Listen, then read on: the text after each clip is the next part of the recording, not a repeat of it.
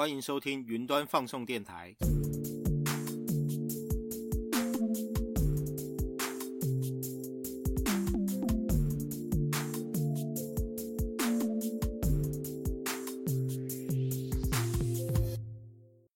Hello，我是主持人克劳德。今天节目是介绍云端服务种类基本概念三部曲的第二部曲。这次介绍的技术名词是软体及服务，更多人会说是 SaaS。上一集节目内容详细说明基础建设及服务这个名词。如果你对于基础建设及服务或者是 ICE 这个名词感到陌生，记得听完这集节目内容之后，再回去收听第七集。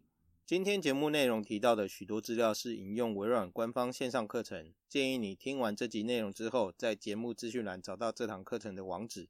从课程网页中获得更多、更详细、完整的课程内容。我先来预告本集的学习重点：你将会学习到软体及服务的定义。在上一集已经介绍过“服务”这个名词的定义，你可以直接把这个概念套用在软体及服务的定义里。我也会帮助你了解软体这个名词的定义。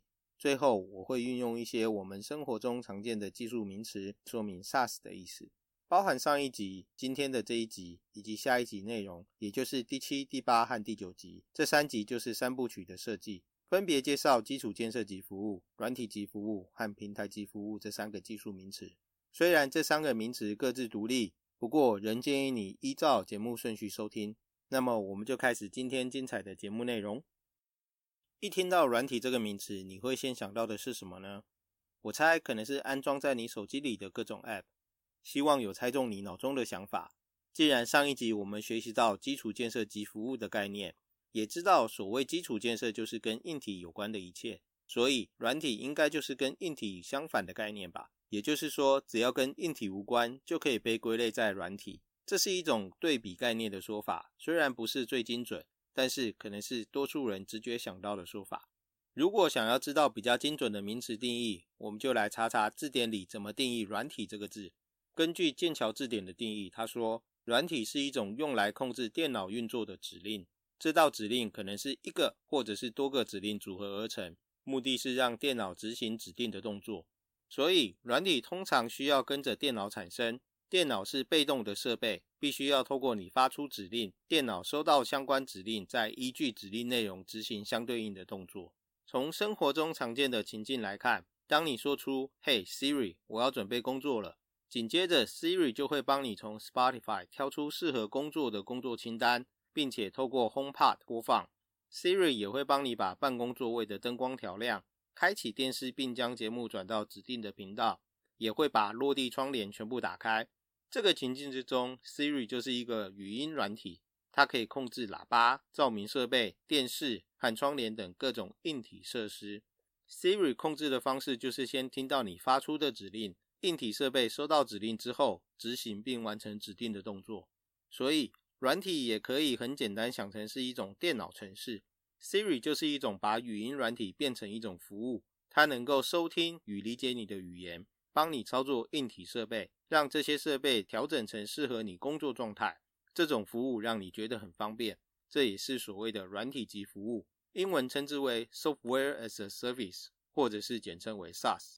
我们从共享责任模型搭配软体及服务的概念来看，厘清哪些工作是云端平台帮你完成的事情，哪些又是平台无法帮你处理、必须你自己负起的责任的工作。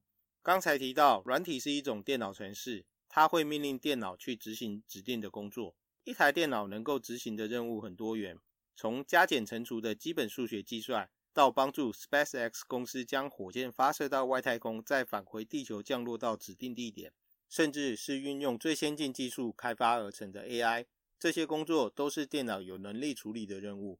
想要进行基础数学计算时，一台十年前的电脑也能轻松完成。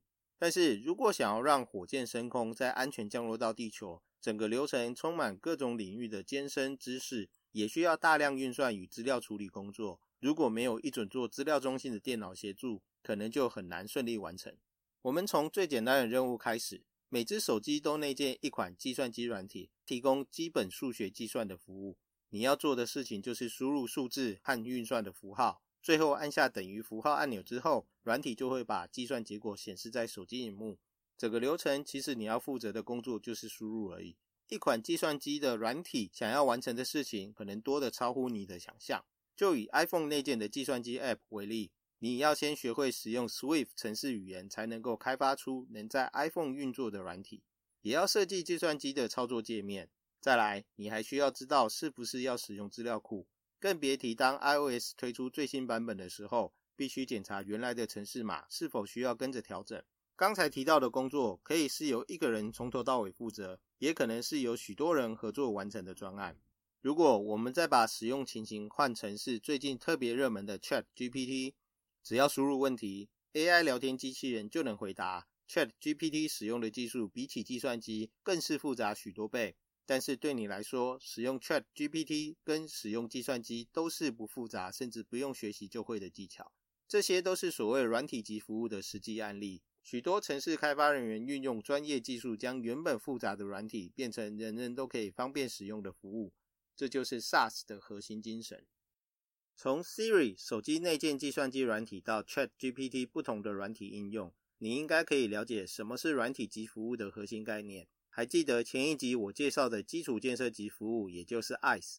当时提到从共享责任模型分析基础建设级服务时。云端平台业者只会帮你把硬体的基础建设准备好，其他的一切都必须要由你自己负责。今天介绍的软体级服务，则是云端平台业者从软体到硬体几乎都帮你准备好，你只需要负责输入资料、保管登录软体的账号与密码就可以了。